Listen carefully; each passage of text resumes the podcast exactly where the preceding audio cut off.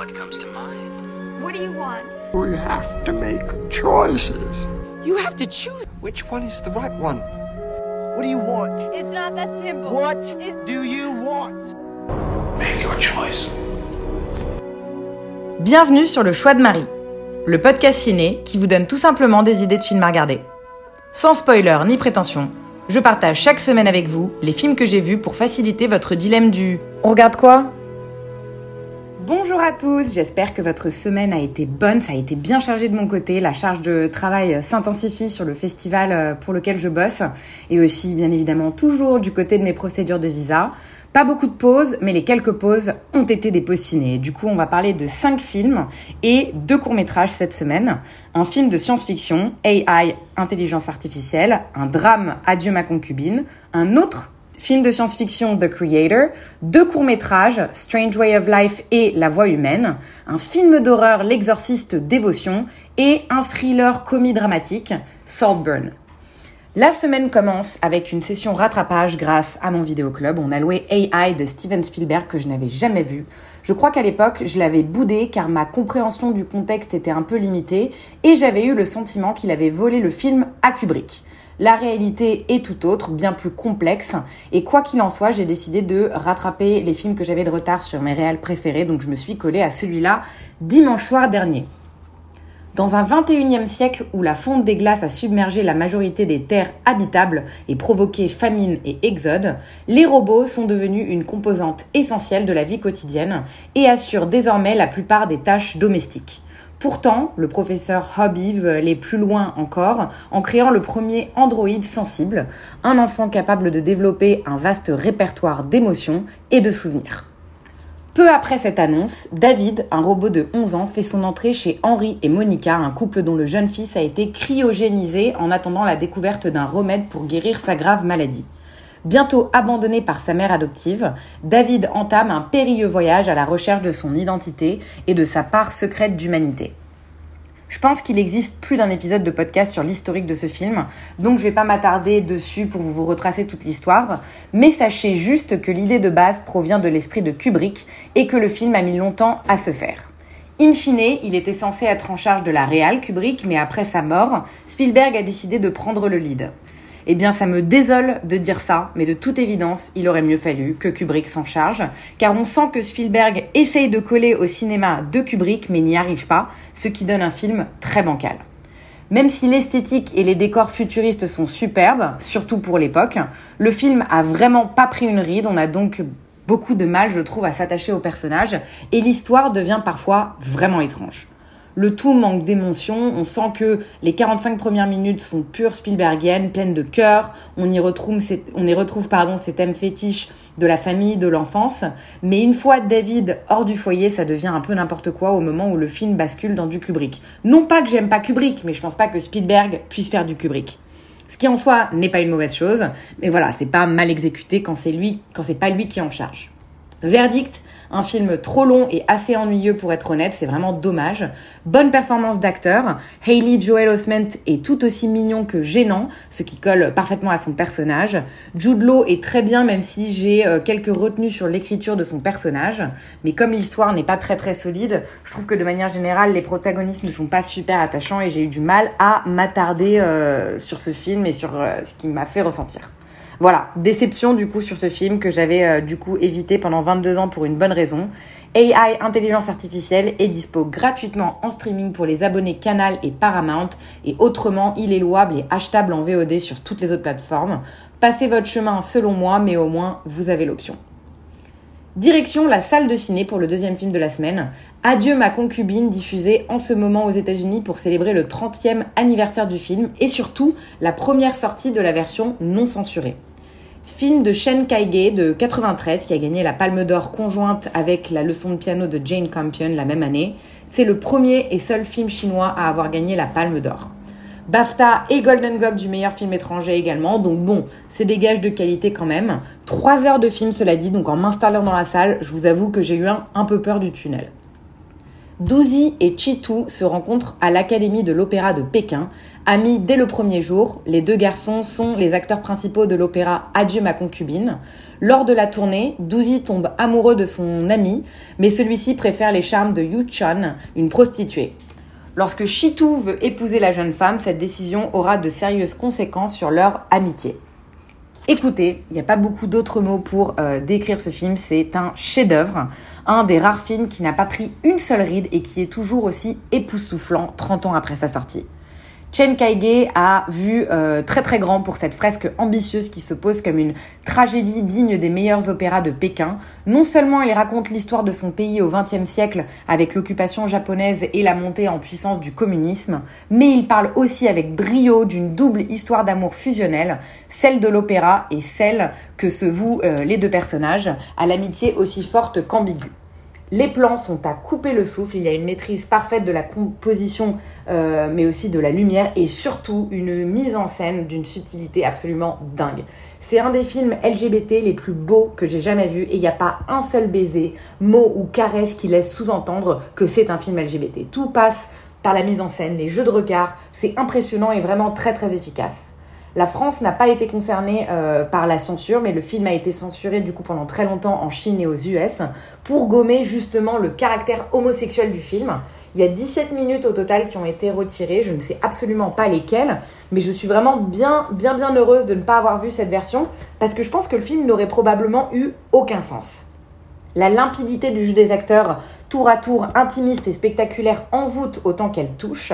Leur écriture est très juste, bien mesurée, on ne peut, on ne peut que s'empêcher de les soutenir autant qu'on les déteste par moments. C'est vraiment euh, hyper nuancé, une vraie leçon scénaristique sur comment créer des personnages réels. Leslie Chang, Zhang Fenji et Gong Li, superbe trio et des interprétations qui vont vraiment rester gravées dans ma mémoire, c'est sûr.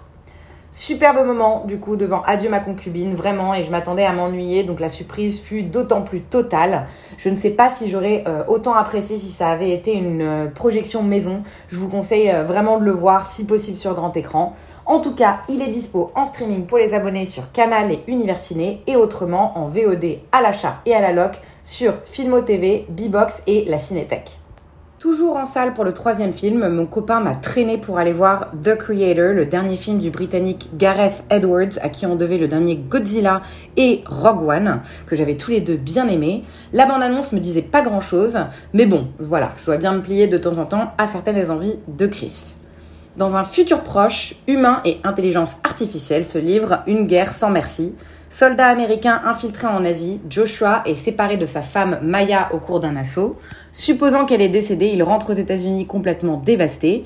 Cinq ans plus tard, l'armée lui demande de revenir sur le terrain, craignant qu'une puissance intelligence artificielle n'ait créé une arme de destruction massive. Sentant son utilisation proche, elle souhaite donc euh, qu'il l'aide à la trouver pour détruire cette arme.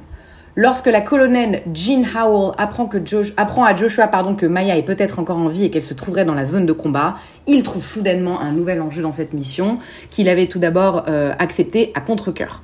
Cependant, après son arrivée en Asie, il, il découvre que l'arme en question n'est autre qu'une petite fille de 6 ans prénommée Alfie. Dès lors, il commence à remettre en question ses convictions sur l'intelligence artificielle. Je vais essayer d'être assez bref sur le sujet parce que c'était euh, une véritable catastrophe et j'ai pas envie de passer beaucoup plus de temps à penser à ce film. C'est terrible de voir un réalisateur pourtant talentueux en total roue libre et sans réel recul sur ce qu'il fait.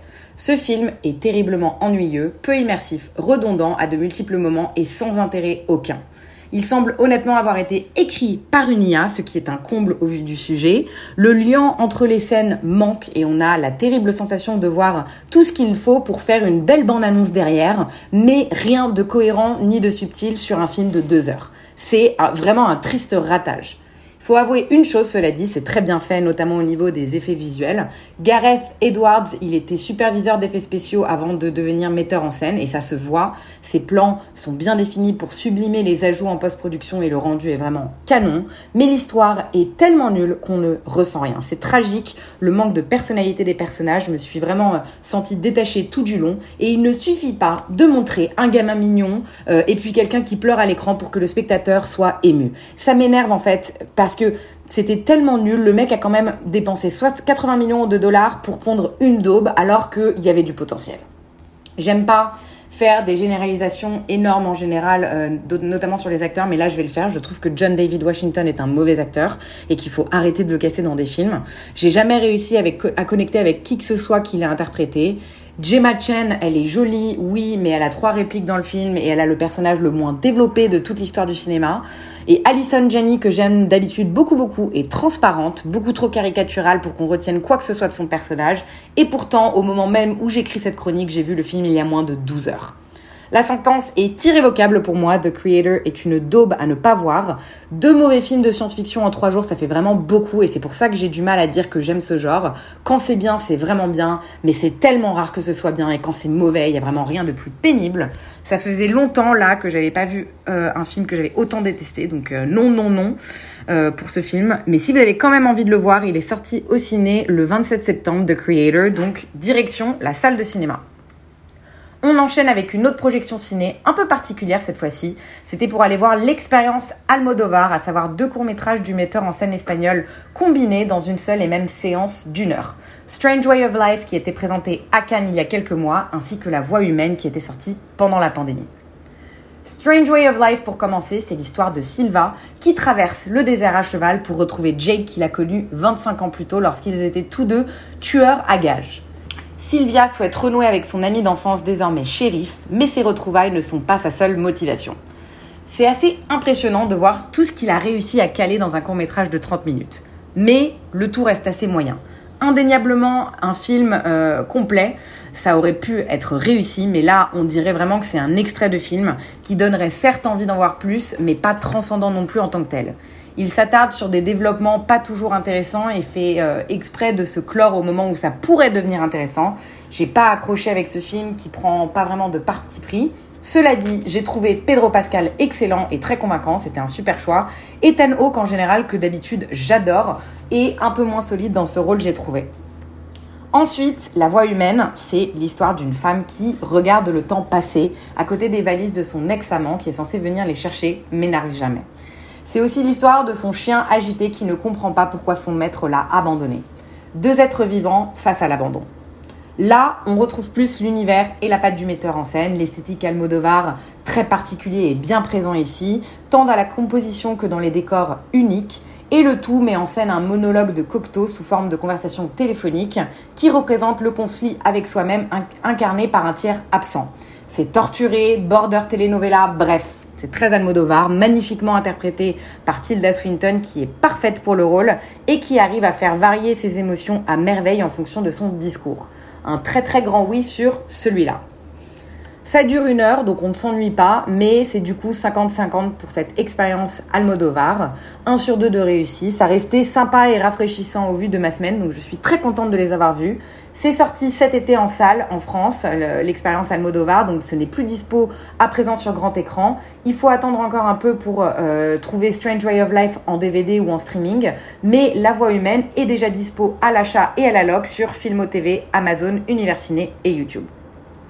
Toujours en salle, j'ai été un petit rat de cinéma cette semaine et je suis allée voir avec mon meilleur ami Gary qui était de passage le dernier exorciste, exorciste dévotion. Réalisé par David Gordon Green, c'est à lui qu'on devait déjà la récente trilogie Halloween qui était vraiment pas terrible. Mais bon, j'aime bien déconnecter devant l'horreur, vous le savez, même quand c'est pas terrible. La bonne annonce était franchement prometteuse. Depuis que sa femme enceinte a perdu la vie au cours d'un séisme en Haïti 12 ans plus tôt, Victor Fielding élève seul leur fille Angela. Un jour, Angela et son amie Catherine disparaissent dans les bois avant de refaire surface 72 heures plus tard sans le moindre souvenir de ce qui leur est arrivé. Dès lors, d'étranges événements s'enchaînent et Victor doit affronter de redoutables forces maléfiques. Désespéré et terrorisé, il sollicite la seule personne encore en vie qui ait jamais été témoin de pareils phénomènes, Chris McNeil. Le film commence très bien. Les bases sont posées, les personnages et leur dynamique installés, quelques jumpscares efficaces et surtout une tournure assez originale avec la disparition des deux filles. L'ennui, c'est qu'ensuite, le film se perd totalement et perd surtout plein d'opportunités de faire un truc vraiment cool. Je vais éviter de le comparer avec l'original parce que ce serait vraiment un massacre, mais ici, il n'y a aucune raison logique aux événements et on a juste une succession de scènes très moyennes qui ne forment aucun ensemble cohérent. Et un truc qui m'a dérangé aussi, désolé, mais c'est la volonté d'inclusion du film. À l'instar des panels diversifiés devenus obligatoires et systématiques, voici que même dans ce genre de film, on voit arriver plusieurs exorcistes de différentes religions sans que ça n'ait aucun sens. Je veux bien essayer de nous farcir la notion de communauté, d'entraide, d'absence de frontières et de jugement, mais par pitié, faites-le bien, c'était vraiment nul là. En fait, si les personnages avaient été bien écrits, j'aurais dit oui, mais malheureusement, le film perd tout son intérêt et les personnages toute personnalité au bout de 40 minutes. Une fois les filles de retour, c'est vraiment dommage. Côté cast, Hélène Bernstein ajoute ce petit côté nostalgique, mais sa présence ne suffit pas à en faire un film inoubliable, comme vous vous en doutez. On retrouve Leslie Odom Jr. qui était dans Glass Onion ou One Night in Miami. Il commence très bien, mais ensuite ce père est dénoué de sens dans ses comportements. Et enfin, Anne Dowd, figure inquiétante de Hereditary, euh, qui euh, rempile un peu avec le même rôle, mais en mille fois moins convaincante ou inquiétante. Un gros raté, je me suis sacrément ennuyée, je recommande assurément pas ce film, même pour les fans du genre, c'est vraiment une perte de temps. Si certains parmi vous sont têtus, il est sorti le 11 octobre au ciné, l'exorcisme dévotion, donc je vous invite à vous rendre en salle si vous avez envie de perdre 1h50 de votre vie. La semaine termine bien fort samedi lors d'une projection privée de Saltburn, le nouveau film de la britannique Emerald Fennell, à qui on devait déjà l'excellent Promising Young Women en 2020. J'étais hyper excitée à l'idée de voir ce film et d'autant plus ravie de pouvoir le voir en petit comité en présence d'une partie euh, de l'équipe. Milieu des années 2000, Oliver Quick, étudiant à l'université d'Oxford, est intrigué par le monde aristocratique auquel appartient son camarade Félix Caton. Ce dernier invite Oliver à Saltburn, la luxurieuse propriété de sa famille où ils passent ensemble un été inoubliable. Grosse, grosse claque, voilà comment finir la semaine en beauté. Un film tellement complexe et complet qui fait rire, grincer, pleurer et désirer tout autant qu'il nous met mal à l'aise. On découvre comment le personnage principal va passer d'un état de fascination à un besoin de contrôle et d'emprise sur ce monde qui lui est totalement étranger initialement. Pour nous, spectateurs, c'est jubilatoire de voir une telle évolution narrative progressive chez un personnage, mais aussi de découvrir les dessous d'un monde aristocratique totalement déconnecté de la réalité.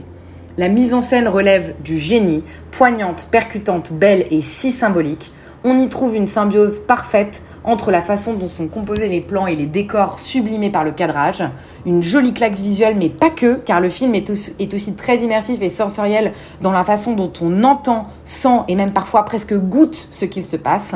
Bande originale splendide également avec un mélange de composition originale d'Anthony Willis, mais aussi de tubes pop rock britanniques de l'époque. C'est vraiment un délice.